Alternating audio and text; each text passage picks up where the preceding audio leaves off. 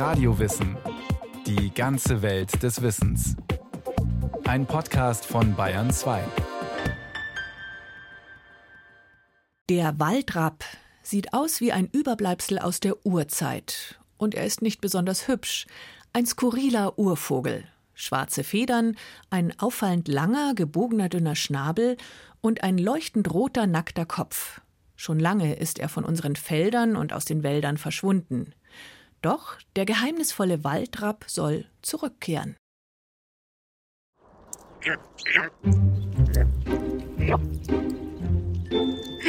Unser Waldrapp ist in der Größe einer Hennen, ganz schwarz gefärbet. Sonderlich gegen der Sonnen dünkt er dich mit Grün vermische zu sein. Der Schnabel ist rötlich und lang. Er hat auf seinem Kopf ein Sträußlein hinter sich gerichtet. Mein erster Eindruck war, mein Gott, was für ein hässliches Viech. Vögel, die im Adultezustand, also als Erwachsene, eine Glatze haben. Dafür wären die Schopffedern viel länger. Also die haben ziemlich lange lanzettförmige Schopffedern. Er sucht in den grünen Gärten und moosigen Orten seine Nahrung. Sie leben von den Heuschrecken, Grillen, Fischlein und kleinen Fröschlein. Auch Würm, daraus Maikäfer werden. Das ist ein sehr sozialer Vogel. Die Vögel kennen sich, die grüßen da, die haben so einen Grußlaut.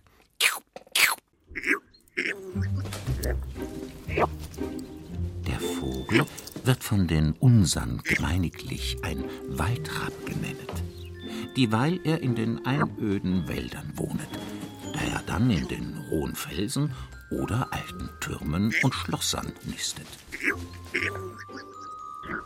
Es ist ein außergewöhnlicher Vogel in jedem Fall und also einer von meinen absoluten Lieblingsvögeln.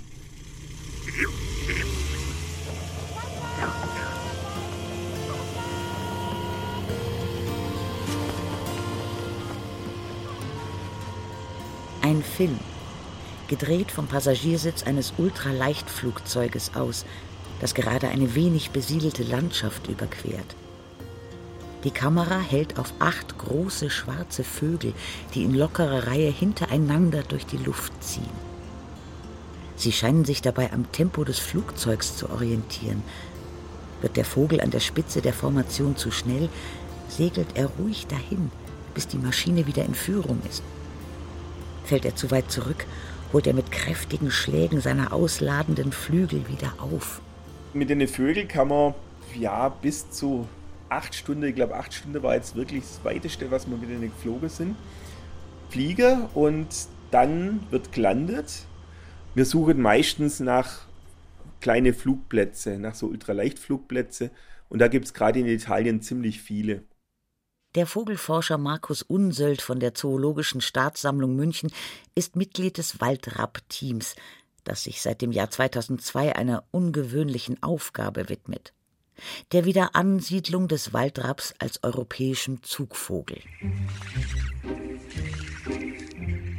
Ihre Jungen werden auch zur Speis gelobt und für einen Schleck gehalten, denn sie haben ein lieblich Fleisch und weich Gebein. So heißt es in einem der ältesten deutschsprachigen Standardwerke zur Vogelkunde aus dem Jahr 1557. Der Züricher Universalgelehrte Konrad Gessner berichtet darin von der Existenz von Waldrappen, die etwa in der Schweiz zu finden seien. Andere Quellen bezeugen das Vorkommen der Klausraben, wie sie auch genannt wurden, in Salzburg, wo es in einem erzbischöflichen Mandat aus dem 16. Jahrhundert heißt: Tun allen und jeden zu Kund und Wissen, dass bei Vermeidung unserer Strafe und Ungnad, dass ich für an niemand mehr unterstehe, weder Reiger noch Klausraben zu schießen. Der Hintergrund des Jagdverbotes der Waldrapp sollte den hohen Herren vorbehalten bleiben, denn das Fleisch der Vögel galt als besondere Delikatesse. Was wahrscheinlich weniger daran liegt, dass er so gut schmeckt, sondern dass er doch relativ selten war. Kurz nach der Beschreibung von Gessner war die Vogelart ausgestorben, europaweit. Danach dauerte es nicht lange, bis der Vogel von so merkwürdigem Aussehen für ein Fabeltier gehalten wurde. Ende des 19. Jahrhunderts jedoch konnten Forscher ihrer Leserschaft berichten, dass diese Fabelwesen tatsächlich existierten. Eine Kolonie von Schopfibissen in der Nähe des Roten Meeres hatte sich bei genauerer Untersuchung als Gessners Waldrappen entpuppt. Der Waldrapp, wissenschaftlich Geronticus eremita, ist ein Vogel aus der Familie der Ibisse und Löffler. Seine Hauptmerkmale sind etwa hühnergroß, schwarz mit purpurgrünlichem Gefiederglanz, nackter, schiefer, gelblich-grauer Oberkopf, verlängerte dunkle Hals-Nackenfedern, stämmige rötliche Beine.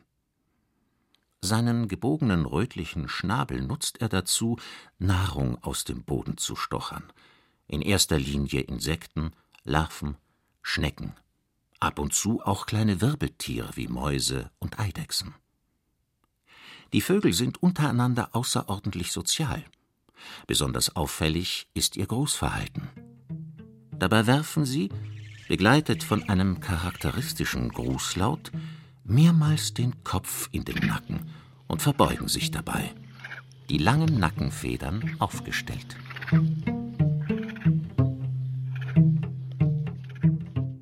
Nach und nach ist man dann draufgekommen, wo es den Vogel noch gibt. In Marokko, in Syrien, der Türkei gab es zu der Zeit noch Waldrappe. Und heute gibt es aber nur noch zwei Kolonien in Marokko. Es sind so zwischen 400 und 500 Vögel. Zu Beginn des 21. Jahrhunderts war der Waldrapp also in freier Wildbahn fast und als Zugvogel gänzlich ausgestorben. So war der Stand, als im Jahr 2002 jenes einzigartige Artenschutzprojekt begann, in dessen Mittelpunkt bis heute Johannes Fritz steht. Fritz hatte einige Jahre zuvor miterlebt, dass an der Konrad-Lorenz-Forschungsstelle im oberösterreichischen Grünau Waldrappe als Studienobjekte angesiedelt worden waren und plötzlich ein unerwartetes Eigenleben entwickelten. Im August sind alle Vögel auf einmal abgeflogen obwohl sie Futter gehabt haben, obwohl die Zieheltern da waren, war denen ganz egal. Und da hat man gesehen, der Vogel besitzt noch einen Zugtrieb. Was die Tiere jedoch nicht besaßen, war ein instinktives oder erlerntes Wissen darüber, in welche Richtung ihre Reise gehen sollte. So kam damals keines von ihnen bis in den Süden. Johannes Fritz Fazit Die Tiere haben zwar noch einen Zugtrieb, sie brauchen jedoch Unterstützung bei seiner Umsetzung. Wie aber konnte die aussehen? Darf ich sie behalten? Sicher. Hey, Gänse, kommt mit! Gänse, hey! Ein Spielfilm aus den 90er Jahren brachte den Biologen auf die Lösung. Amy und die Wildgänse, entstanden nach einer realen Vorlage, erzählt, wie ein Mädchen zusammen mit seinem Vater eine Schar von handaufgezogenen Kanadagänsen mit Hilfe eines Ultraleichtflugzeuges ins Winterquartier führt. Amy haben Sie als erstes auf der Welt gesehen. Sie halten sie für Ihre Mutter. Sie werden in den Süden ziehen wollen. Und es muss Ihnen jemand zeigen, wie das geht. Fritz beschloss nach diesem Vorbild auch seinen Vögeln mit Hilfe eines Fliegers den Weg in den Süden zu zeigen. Und es hat funktioniert. Burghausen im Jahr 2004. Bei der Bayerischen Landesgartenschau ist der Waldrapp prominent vertreten. Im Zeughaus auf der Burg findet eine Ausstellung zu diesem Tier statt, von dem draußen im Freien mehrere lebende Exemplare in einer Voliere zu sehen sind. In der Nähe steht ein Ultraleichtflugzeug. Mit einer derartigen Maschine, so ist zu lesen, werden Johannes Fritz und seine Mitstreiter demnächst eine Gruppe von Waldrappen in den Süden führen. Vorausgesetzt, es finden sich genügend Spender für die Finanzierung.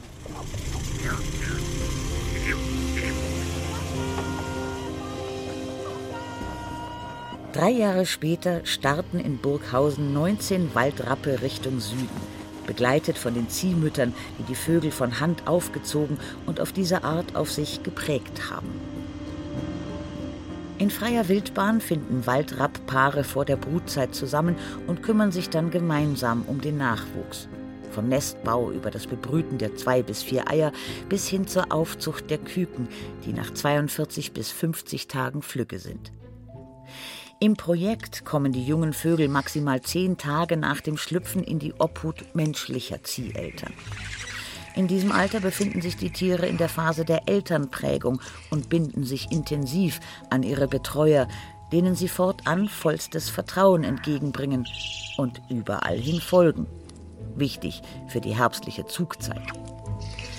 Für die Zielpersonen heißt das, sie müssen sich während dieser Phase tagsüber in engster Nähe zu den Vögeln aufhalten und rundum für sie sorgen, vom Spielen und Schnäbeln bis hin zur Fütterung.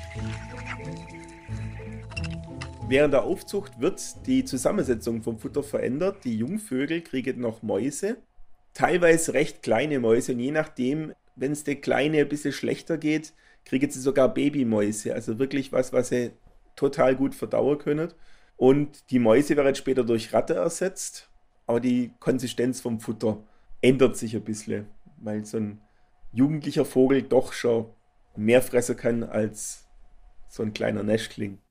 Markus Unsöld war selbst in den Jahren 2008 und 2009 als Ziehvater im Einsatz und hat an diese Zeit unvergessliche Erinnerungen.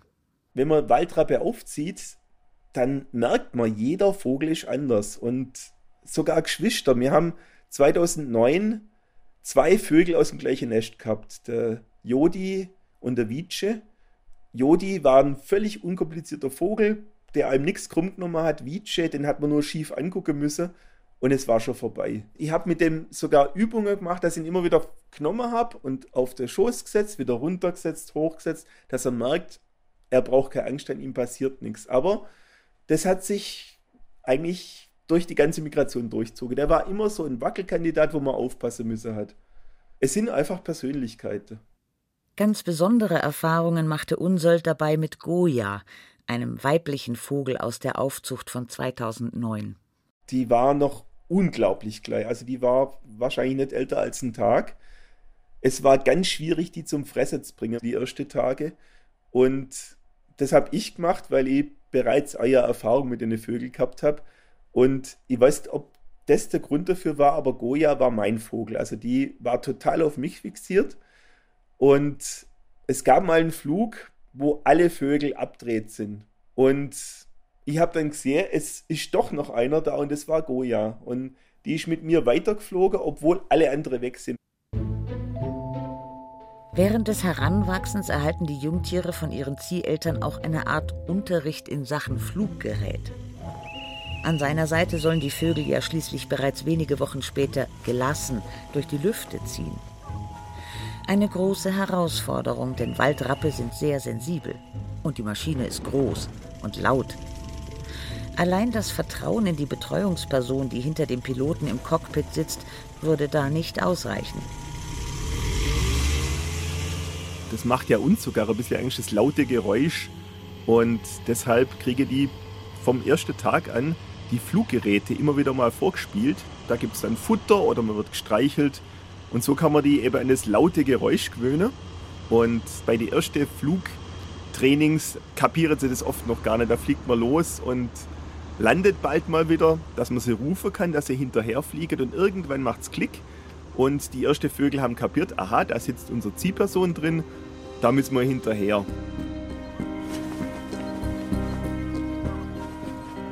Trotz aller aufwendigen Vorbereitungen gelang es beim ersten Migrationsversuch im Jahr 2007 noch nicht, die Vögel über die Alpen zu führen.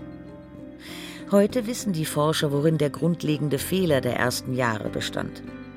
Die Piloten achteten beim Flug immer darauf, jeder Thermik auszuweichen. Sie wollten verhindern, dass die Waldrappe sich im rasanten Aufwind dieser warmen Luftschläuche zu weit vom Flugzeug entfernten und womöglich abhanden kamen. Es gehört zu den vielen Erkenntnissen, die die Forscher im Laufe des Projektes über das Flugverhalten von Zugvögeln gewinnen konnten, dass diese die Thermik brauchen, um weite Strecken zurücklegen zu können. Nur mit Hilfe der warmen, aufsteigenden Luftströme kann sich der Waldrapp in die Höhe schrauben und auf seinen ausladenden Flügeln, Spannweite rund 1,25 Meter, fast ohne Krafteinsatz dahinsegeln. Erst nachdem ihre menschlichen Begleiter das verstanden hatten, schafften die ersten Tiere aus eigener Kraft die fast 1000 Kilometer bis ins Winterquartier in der Toskana. Die Etappe vom Brutgebiet ins Wintergebiet, das kann ganz unterschiedlich sein. Wir haben in den besten Fällen, glaube nur vier Flüge gehabt. Es hat aber auch schon Migrationen gegeben, da hat es, glaube um die 20 Flüge gegeben, je nachdem, wie gut trainiert die Vögel waren, wie es Wetter war oder was sonst noch dazwischen kam. Vor Reisebeginn haben die Betreuer für die Zwischenstopps bereits kleine Flugplätze ausgekundschaftet. Wichtig ist dabei das Vorhandensein von Strom und Wasser, aber auch von genügend Platz für das Camp und die Unterbringung der Vögel. Die Waldrappe sollen möglichst bald nach der Landung wieder in der mitgeführten Voliere sein. Man kann die Vögel aus mehreren Gründen nicht draußen rumlaufen lassen. Also nachts Feinde wie Uhu oder Fuchs und Marder. Die Voliere ist auch raubtiersicher, also da darf natürlich nichts reinkommen. Und die Bindung zu den Zieheltern wird wahrscheinlich nachlassen, wenn man die zu oft draußen rumlaufen und fliegen lassen wird. Also wir haben die schon während der Migration noch ziemlich unter Kontrolle. Einmal jedoch wurde diese Bindung zum Problem. Es war jener Reisetag, als nur mehr Goya dem Flugzeug mit ihrem Ziehvater gefolgt war, während alle anderen Waldrappe unplanmäßig zurückgeflogen waren zum Startpunkt der Tagesetappe. Dorthin musste also auch Unseld nun noch einmal zurückkehren, um die Ausreißer abzuholen. Der zweite Ziehvater blieb dann da bei Goya und zehn Minuten nachdem ich weg war, habe ich einen Anruf gekriegt, Goya ist abkaut. Und da war klar, sie sucht mich. Erst nach vielem Hin und Her und zahlreichen Telefonaten kam schließlich die erlösende Nachricht. Vom vorletzten Etappenziel. Es ist gerade ein Waldrapp gelandet. Und wir sind dann zurückgefahren zum Flugplatz. Es hat dann schon dämmert und ich habe sie ganz weit hinter in der Landebahn gesehen und habe sie gerufen und sie ist sofort auf mich zugeflogen gekommen und ist mir in die Arme gelandet. Also es war ein unglaubliches Erlebnis. Nach der Ankunft im Winterquartier heißt es für Mensch und Tier Abschied nehmen. Nach einer schrittweisen Entwöhnung werden die Waldrappe weitgehend sich selbst überlassen. Allerdings wissen die Forscher dank des Senders, mit dem inzwischen jeder Vogel ausgestattet ist, immer noch Bescheid über seinen jeweiligen Standort. Unser Wintergebiet ist die Laguna di Orbetello in der Toskana, in der Region Grosseto. Und wir haben ursprünglich gedacht, die Vögel halten sich streng in dem Gebiet auf. Das ist überhaupt nicht so. Die gehen aus dem Gebiet raus und je nachdem, wie die Witterung ist, kann es sein, dass die Vögel bis Rom unterwegs sind. Das war für die Teammitarbeiter nicht unbedingt eine gute Nachricht, denn das Verlassen des Naturschutzgebietes birgt einige Gefahren für die Vögel, nicht zuletzt durch die in Italien weit verbreitete Jagdleidenschaft. Wir haben uns dann mal überlegt, ob wir uns vielleicht Richtung Frankreich, Südfrankreich orientiert, aber da sieht es doch schlimmer aus. Ich glaube, in Italien sind es um die 700.000 Jäger, die eine Lizenz haben in Frankreich sind es insgesamt 1,5 Millionen Jäger, also mehr als doppelt so viele. Und da müsste man das Ganze nochmal neu anpacken. Was auch für ein Gebiet spricht, ist, dass die Jungvögel öfters mal den Anschluss verlieren an die Leitvögel. Und wenn man jetzt zwei Wintergebiete hat, dann hat man immer weniger zugerfahrene Vögel auf einer Strecke. Und die Jungvögel haben immer weniger Chance, dann wieder Anschluss zu kriegen. Und deshalb haben wir gesagt, wir machen ein Wintergebiet und so sind eben möglichst viele oder eigentlich alle Vögel aus dem Projekt auf der Route drauf und Jungvögel findet leichter wieder einen Kontakt. Neben der illegalen Jagd gibt es noch eine weitere große Bedrohung für die Vögel. Ungesicherte Stromleitungen. Wir haben an einer Stromleitung in Österreich die einen Kilometer Luftlinie zum Brutgebiet von Burghausen hat, an zwei Tage fünf Vögel verloren. An einem Tag vier und am nächsten Tag nochmal ein Vogel. In Deutschland sind alle Strommast oder die meiste Strommasten mittlerweile vogelsicher. In Deutschland ist es gesetzlich geregelt, in andere Länder leider nicht. Also bei uns gibt es kaum mehr stromtote Vögel. Aber sobald sie über die Grenze nach Österreich fliegen oder Italien, da sind die Maste ja teilweise dermaßen unsicher, dass die Vögel reiheweise grillt werden. Es gibt aber auch gute Nachrichten. So kehrte bereits im Jahr 2011 der erste Waldrapp selbstständig aus dem Süden nach Burghausen zurück. Es war ausgerechnet Goya, jener Vogel, um dessen Aufzucht sich Markus Unseld zweieinhalb Jahre zuvor so besonders bemüht hatte. Wir haben eigentlich erwartet, dass Waldrappe erst mit drei wieder zurückkommen im Frühjahr, um zu brüten. Und die kam aber eigentlich mit Beginn der Zugzeit im Brutgebiet wieder an. Um nur eine Woche später schon wieder abzufliegen in den Süden. Diesmal allerdings nicht allein. Drei Jungvögel aus der Burghausener Kolonie machten sich zusammen mit Goya auf den Weg in den Süden. Sie hat es dann tatsächlich geschafft, einen Jungvogel bis ins Wintergebiet zu bringen. Der Yasu, der der erste Zugvogel in der Gruppe jetzt ist, der in Burghausen aufgewachsen ist und das Wintergebiet kennengelernt hat. Ohne Fluggerät. Also das ist unser erster Vogel, der natürlicherweise das Wintergebiet wieder kennengelernt hat, so wie es eigentlich normal sein sollte. Er kam im nächsten Jahr auch wieder zurück und hat seinerseits seinen Jungvogel runtergeführt. Somit hat das Waldrapp-Projekt den erwünschten Verlauf genommen.